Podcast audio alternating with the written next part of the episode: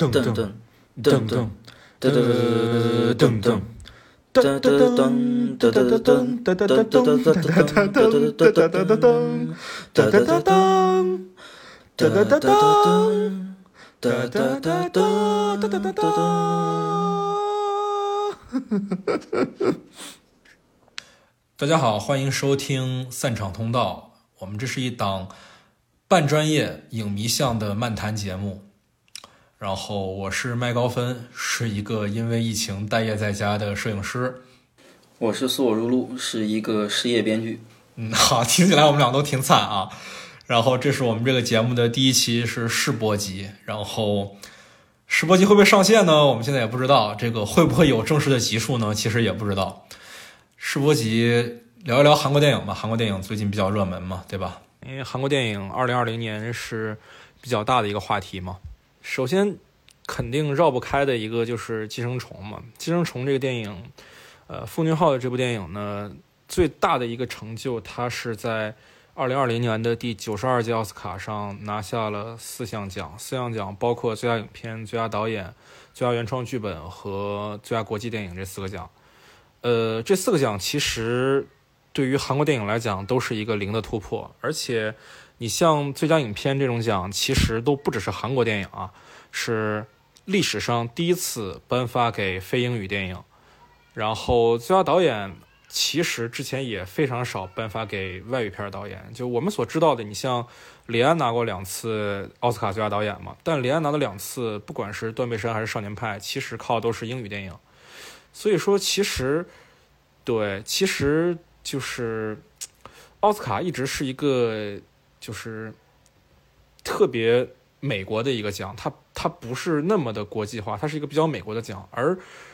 有一个词叫“老白男”嘛，“老白男”的奖项。对对，这个比较比较白人嘛。然后《寄生虫》能在这儿拿四项奖，除了说到。当然，美国政治的一个一个左翼的倾向以外，还有另外一个点就是啊，倒不是美国政治，美国文化界政治的左翼倾向，不是美国整体政治啊。呃，这个我倒有点存疑啊，因为美国的文化界一直都挺左的。对对对对对对，就是呃，其实我们看奥斯卡这些年来发的奖啊，其实。呃，最近八年只有一次最佳导演奖颁给了美国本土的人，其他基本上都是墨西哥人在拿。然后其中李安也拿了一次，然后墨西哥人拿了五次。然后哦，包括这个议题和题材上，对他其实一呃，我们能比较看出来他是比较左。但是呃，你像《寄生虫》，它还是一个我们我们肯定绕不开的一个话题，就是因为它确实是第一次拿到了最佳影片的外语电影。这个确实是史无前例的，而且我觉得还有一个点，就是我们在聊《寄生虫》的奥斯卡的获奖上，经常忽略到一个点啊，《寄生虫》除了他拿到这四项奖以外，他还其实还提名了两项奖，一一项是最佳剪辑奖，一项是这个最佳艺术指导。其实这也是一个，这说明了什么呢？除了说明说《寄生虫》本身的影片品质非常受到美国主流的认可以外，还有另外一个很明显的点，就是韩国电影的工业体系得到了西方的主流认可。这个是其实是挺难得的。我们包括说，比如说我们之前聊到的其他的几部在奥斯卡上收获颇丰的那种外语电影，像《罗马》，它其实背后的资本是 Netflix，这我们都知道，对吧？而且阿方索·卡隆本身也是一个在好莱坞摸爬滚打了挺多年导演，毕竟他拍过《哈利波特》嘛，对吧？但奉俊昊不一样，奉俊昊从来。几乎就没有涉足过好莱坞，唯一一次跟好莱坞产生一点点关系，其实就算是《雪国列车》了。哦，玉子其实也是拿了一部分 Netflix 的钱，但是他其实几乎上完完全全就是彻彻底底的一个，就是我们毫无疑问的是，《寄生虫》是一部非常韩国的电影，非常非常韩国的电影。对，包括包括它的背景和语境也非常韩国，所以他能提名最佳艺术指导和最佳剪辑。某种程度上来讲，是是美国主流对于韩国电影工业的一个认可。这一点上，其实都不单是说说在韩国本土了，就是在亚洲，在全世界能获得这样范围承认的非英语地区都屈指可数。对，关于这个话题，我觉得我们可以稍微展开聊一下，因为我们经常在网络上看到一个词汇叫做“电影工业”嘛，可能对于很多不是从事这个行业的人来说，这个词显得有一些。难以理解，啊。那么究竟什么是电影工业？电影工业的完备到底是什么意思呢？就我们可以展开聊一下。嗯，我觉得也是，就是呃，我们都知道它好莱坞嘛。其实我们讲到电影工业的话，基本上都是要从好莱坞讲起。好莱坞是怎么建立的呢？其实就是一批当年想做电影的年轻人，为了逃避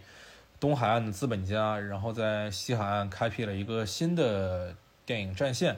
然后那个电影战线的作品呢，就越做越多，越做越大。然后渐渐就所有人都开始看西海岸的电影了。然后整个东海岸，就是东海岸的资本家们也都开始往西海岸去涌入，然后就形成了像好莱坞的这样一个。一个生态环境，嗯，我说一下我的看法。就首先，电影工业听起来是一个很虚的词汇，但实际上它关系到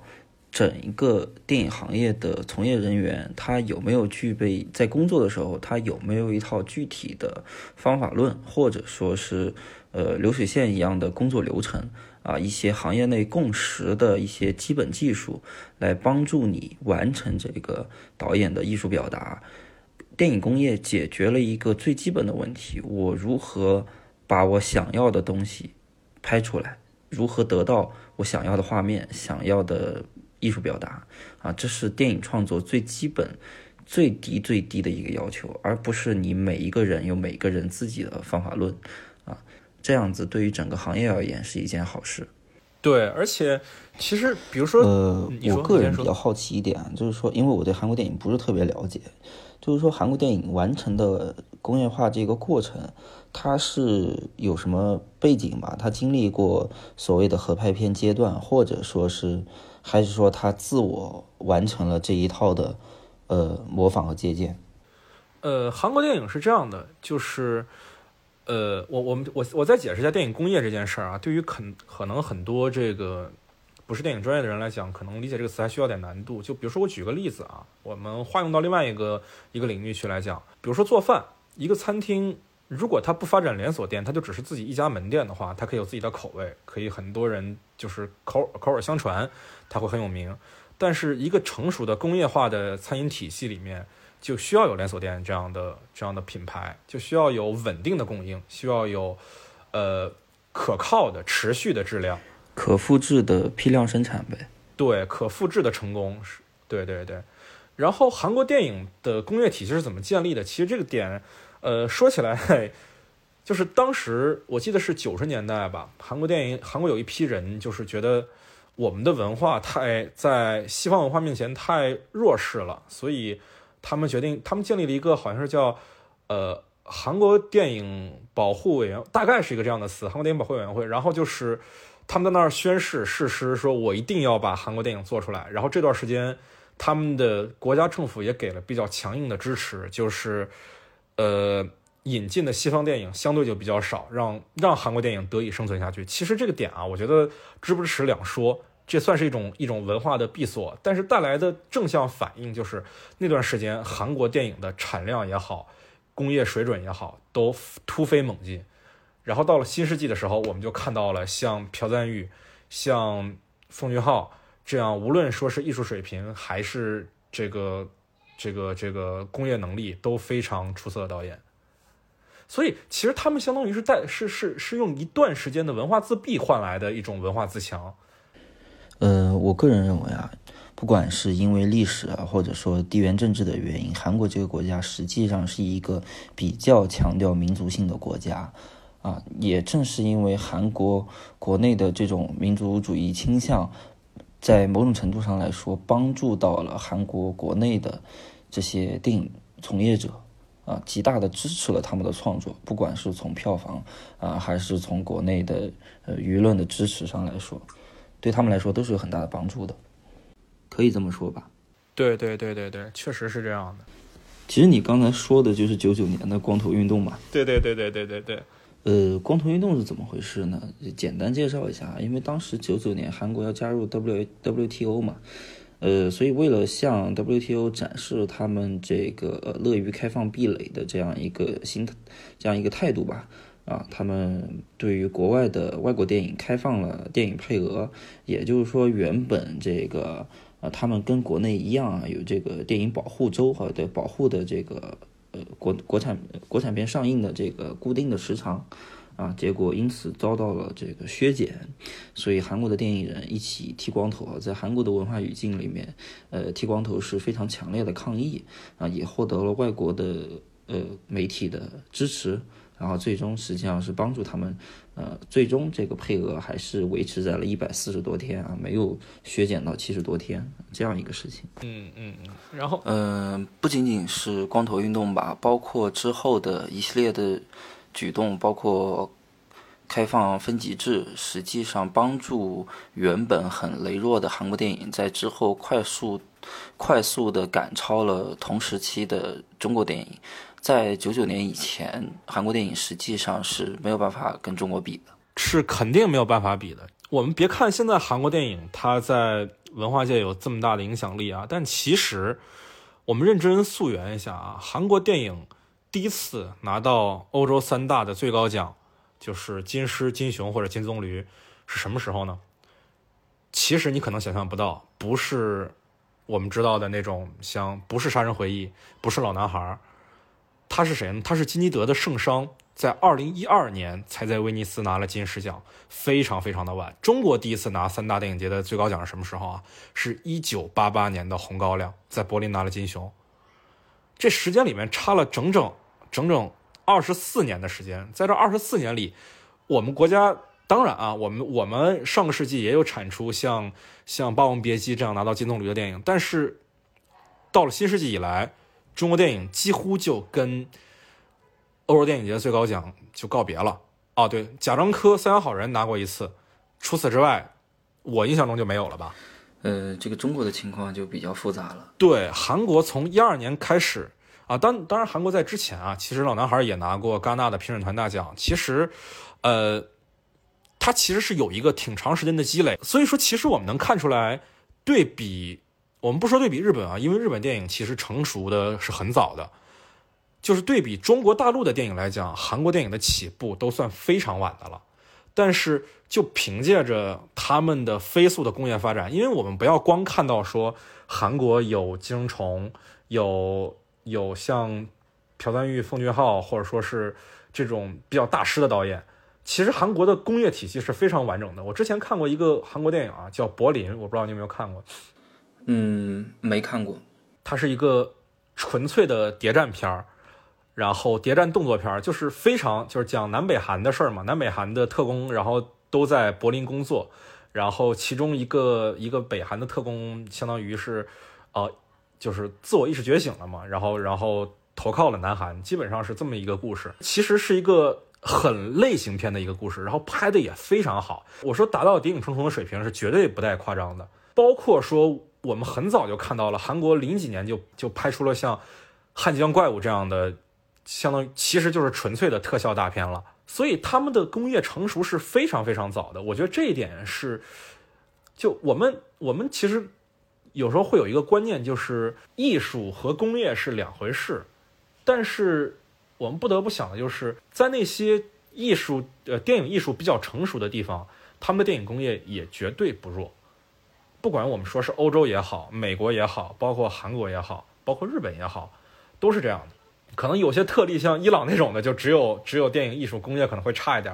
那种那种属于特例，但是大部分地区。一旦电影艺术要发展起来，肯定要有工业来当基石的。嗯，甚至它在所有的艺术创作领域里面，它比较独特，因为它是一个偏技术型的，而且是混杂了多个工种、多个艺术领域的共同合作的这样一种呃比较特殊的艺术形式。对对对。所以它高度依赖于这个整。呃，团队的创作，但其实我们从另外一个侧面来讲啊，就是今年我们聊韩国电影，不可能只聊《寄生虫》这一个电影。其实韩国电影还有另外一个很大的事情，就是呃，在刚刚结束的这个柏林电影节上，这个洪尚秀啊，也翻译叫洪长秀，他的《逃走的女人》拿了最佳导演奖。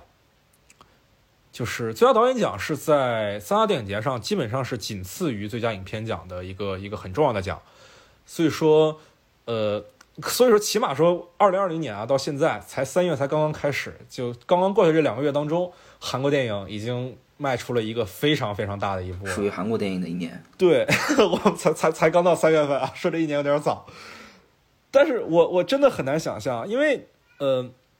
可能就是如果对电影了解，就是对呃，就是是这样。洪尚秀他是一，他相对于奉俊昊来讲，他是一个非常小众的导演。嗯他在所有的我们已知的这些韩国的那些耳熟能详的大师里面，他的风格都算是非常独树一帜的。好比说，我们聊到呃聊到朴赞玉的时候，我们会聊到复仇的主题；然后聊到奉俊浩的时候，我们会聊到说比较成熟的工业制作和涉猎广泛的题材，以及对西方语境的这种跟西方语境的互动。然后比如说聊到金基德的时候，可能会聊到两性的关系；聊李沧东的时候，可能聊到一个一个电影的诗意叙事。但是只有聊到洪尚秀的时候，洪尚秀的电影它是一个什么样的电影呢？它是一个就是就是特别就是我们我们如果用一个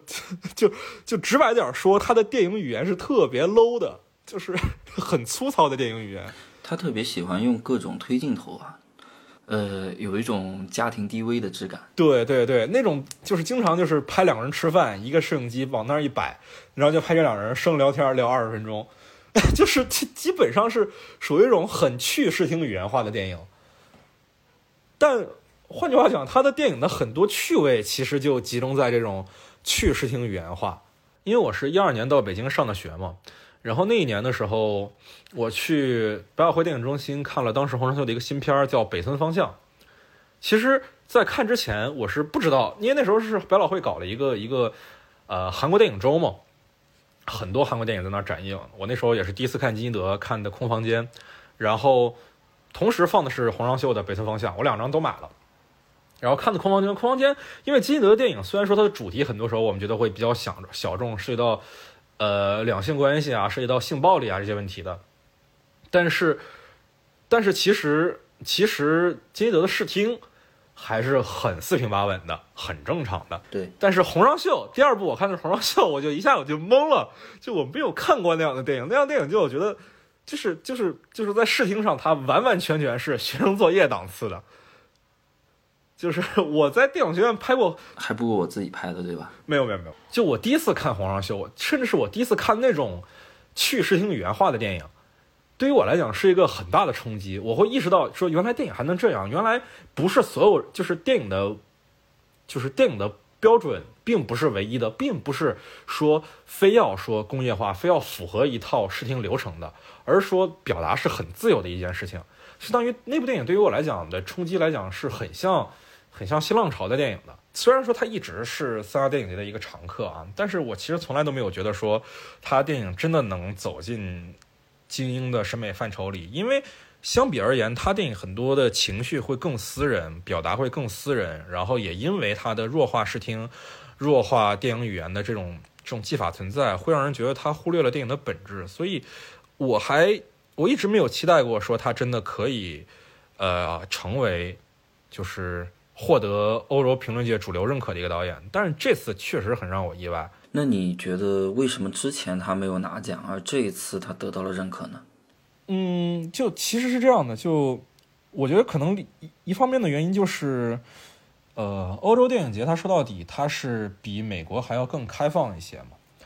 对，美国的时候，美国电影很多时候要考虑说说是一种文化风向上的一种一种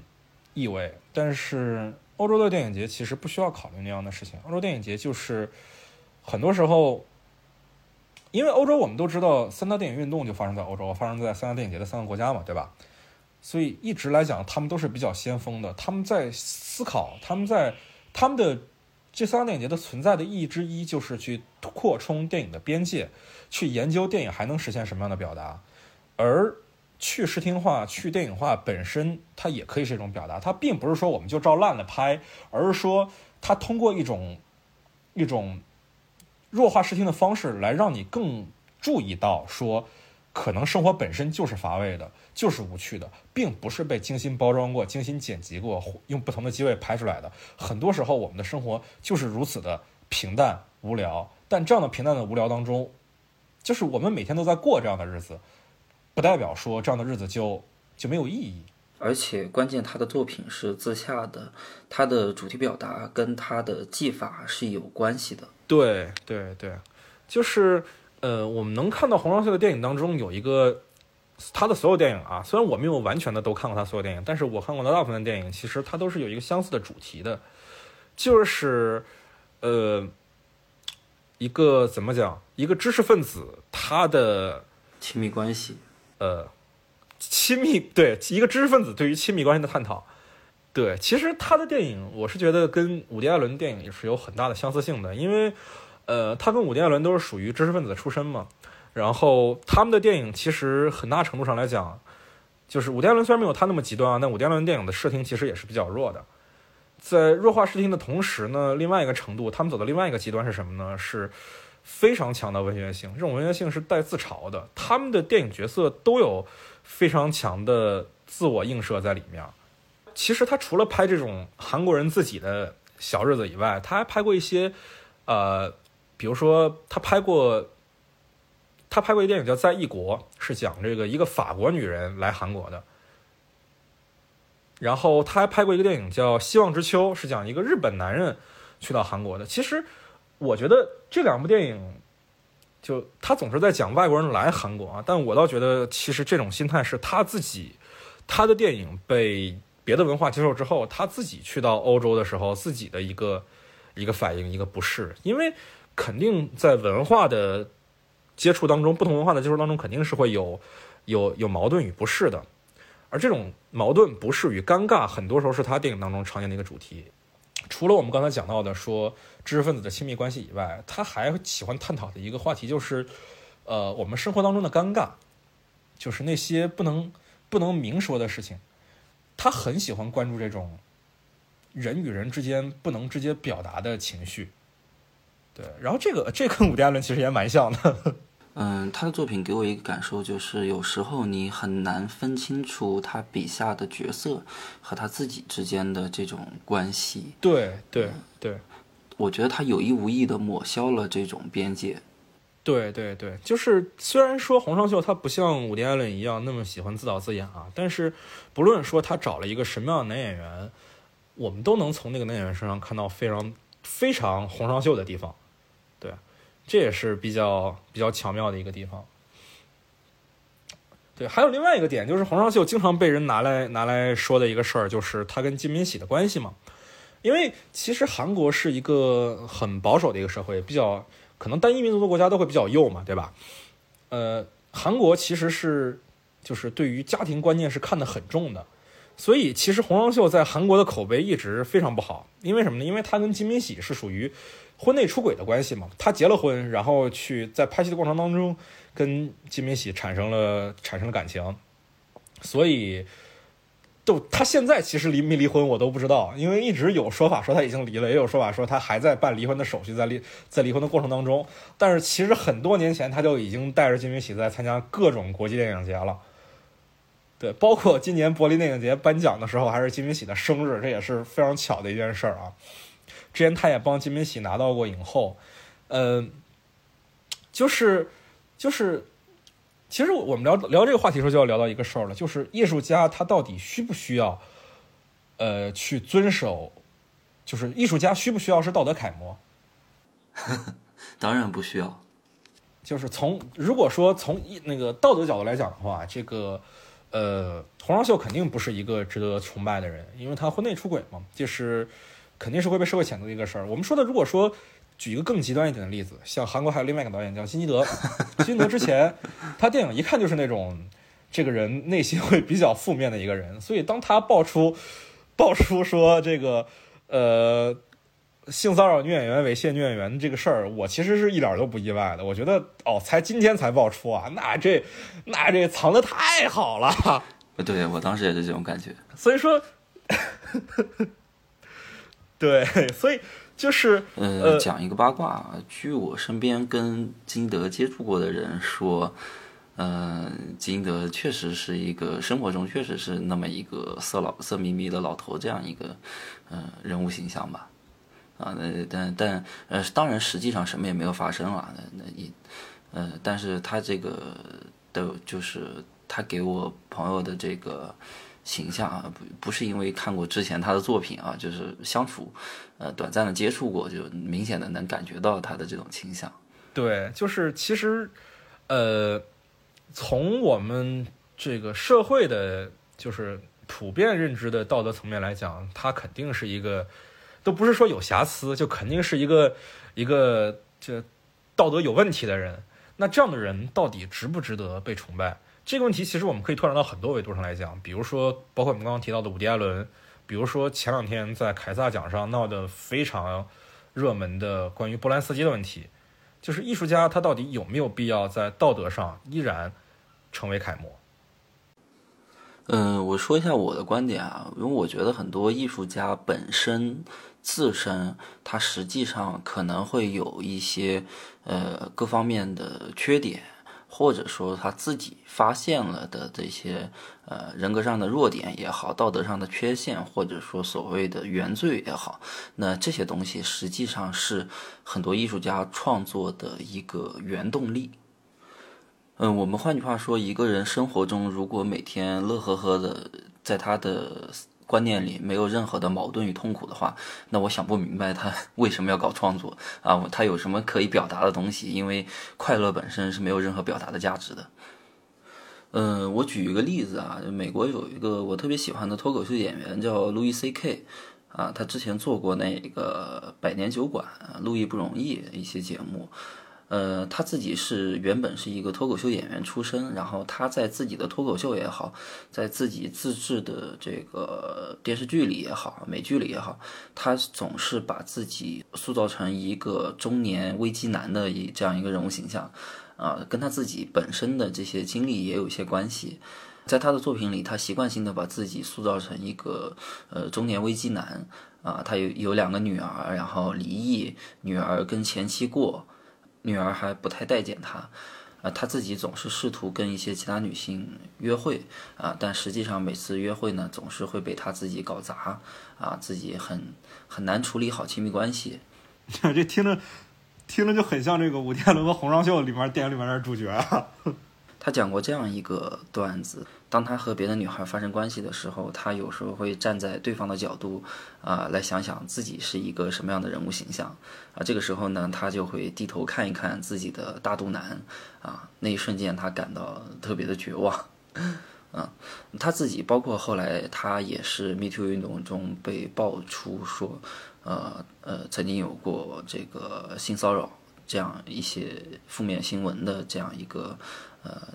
呃，现在他在美国基本上等于是被封杀的这样一个状态吧。在他作品里，他试图塑造的永远是一个油腻中年男，啊，处理不好亲密关系，但又总试图啊开展新的恋情啊，这样一个呃可悲的这样一个人物形象。其实我觉得这些事情可以稍微分开点来看啊，让作品的归作品，人品的归人品。就这个话题，其实我们聊起来的话，它会比较复杂，因为我们能看到说，呃，就是我们我们的文化环境，中国大陆其实对这件事儿是非常不能接受的。如果一个艺人婚内出轨，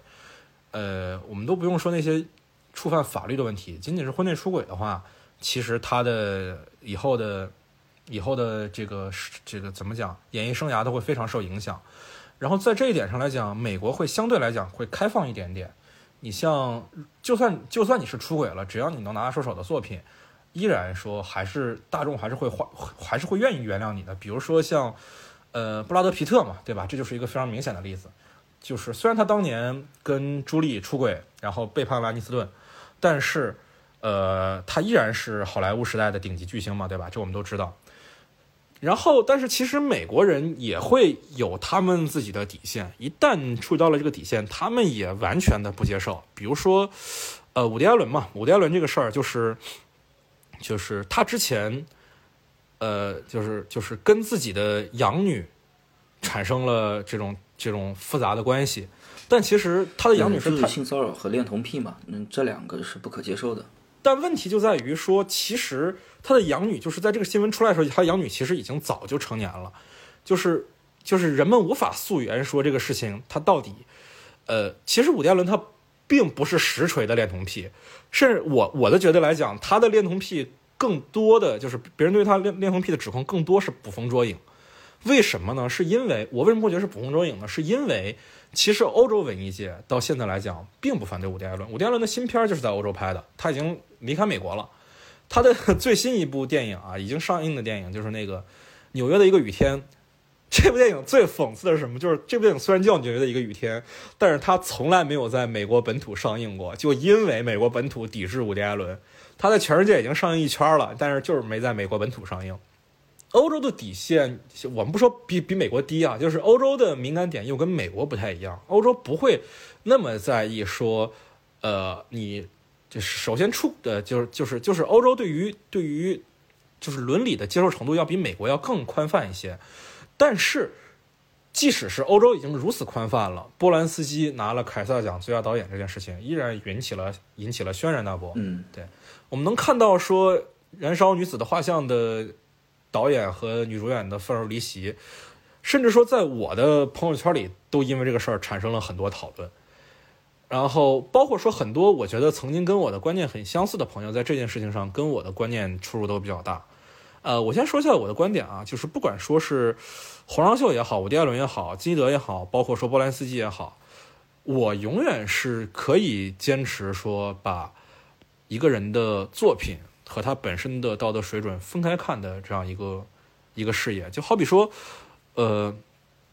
就如果一个人他的道德水准低下，我肯定是不会崇拜崇拜这个人的。但是他的另外一个身份，如果是艺术家，我可以崇拜他艺术家的身份。我觉得这件事情是不冲突的，是不矛盾的。虽然很多人他觉得说，像波兰斯基的那个事情是非常严重的一个事情，是不可以被接受、不可以被原谅的。对我就是那很多人之一。呃，我我们来讲一下这个，防止有这个不了解罗曼·波兰斯基这个导演的朋友们，我们来了解一下他这个人是个什么样的一个人啊？就是，呃，首先他是个犹太人，然后他的家庭就在二战当中就，呃。就就死了很多人，然后他的童年成长经历是比较凄惨的，然后这些经历也被他长大以后拍在了拍在了那个钢琴家里面。他自己是一个成长经历是比较悲惨的一个一个一个人。后来当他成名之后，他在欧洲拍电影成名之后，他又来了好莱坞。好莱坞发展之后，呃，跟一个很有名的女演员结婚了嘛，莎朗塔特。如果看过《好莱坞往事》的朋友们可能会知道这件事儿，就是呃。跟《好莱坞往事》里面的结局不一样啊！这个沙朗塔特最后是死在了曼森家庭的邪教的谋杀案里，所以其实波兰斯基这个人的成长经历是非常悲惨的，包括说受到这个二战的蹂躏，包括说这个呃当时怀着孕的妻子被邪教杀死，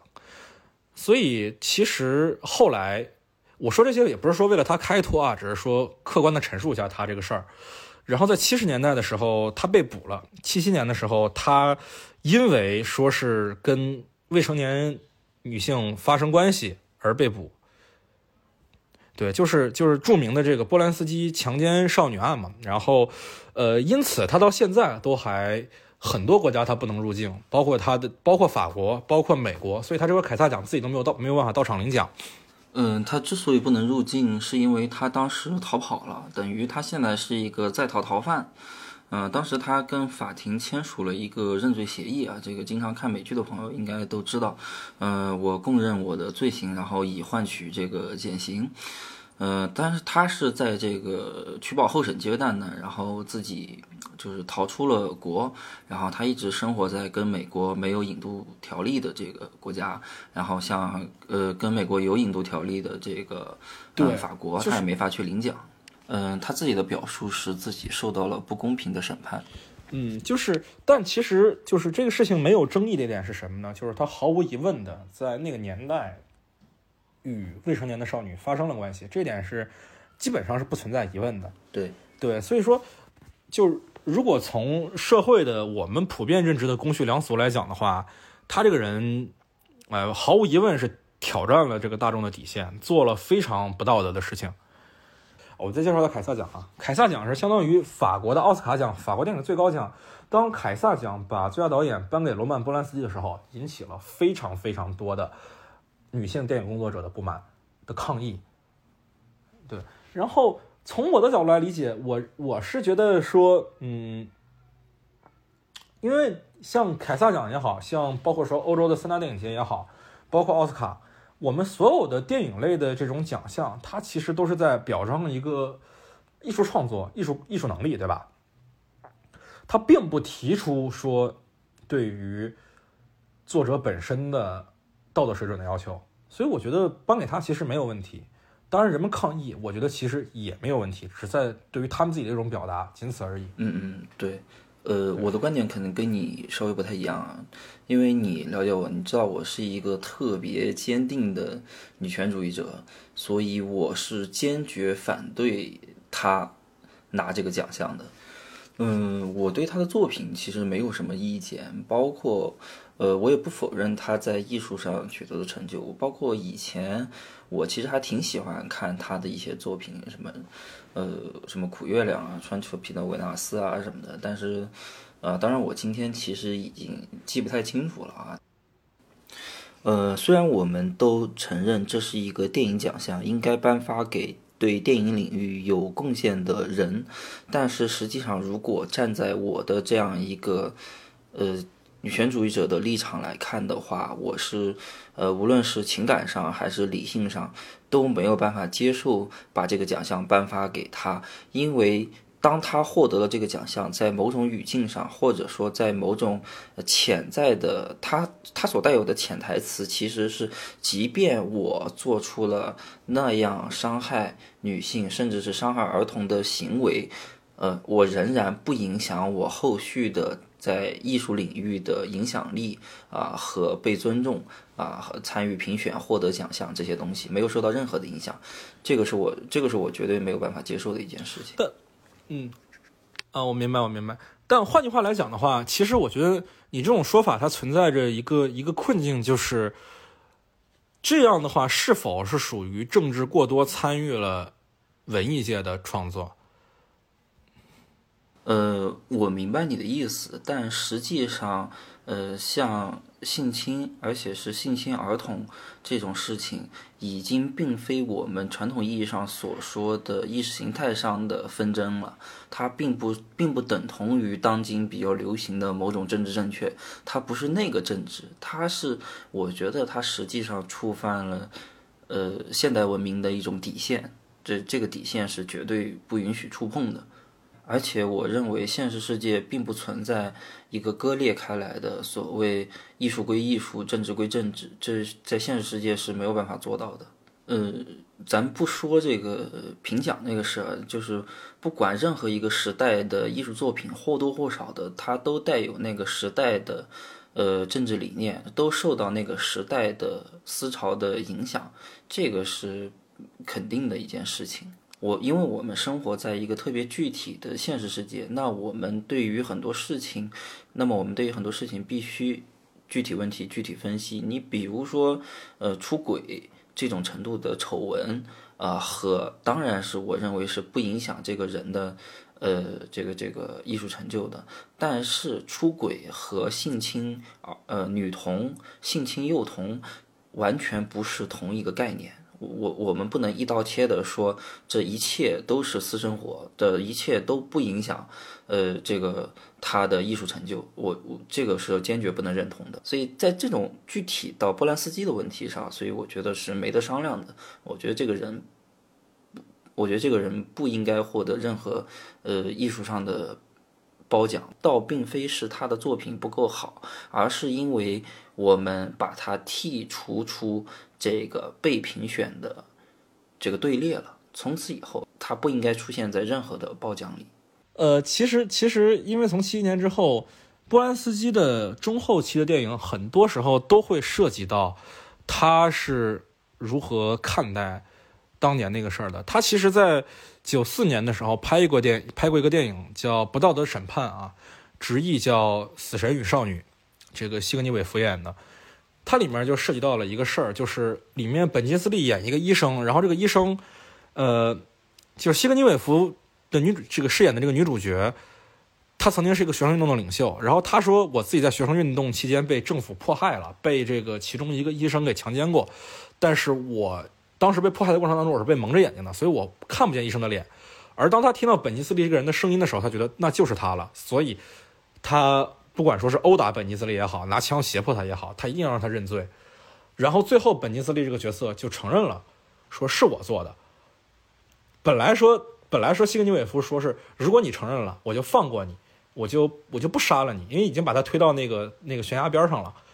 然后他就承认了，并且把整个事情描写的巨细无遗，说了当年自己是怎么想的，自己怎么做的，自己为什么要这么做，他都说的一清二楚。但是其实看完电影之后，我们仍然没有得出结论，说他到底做没做这样一件事情。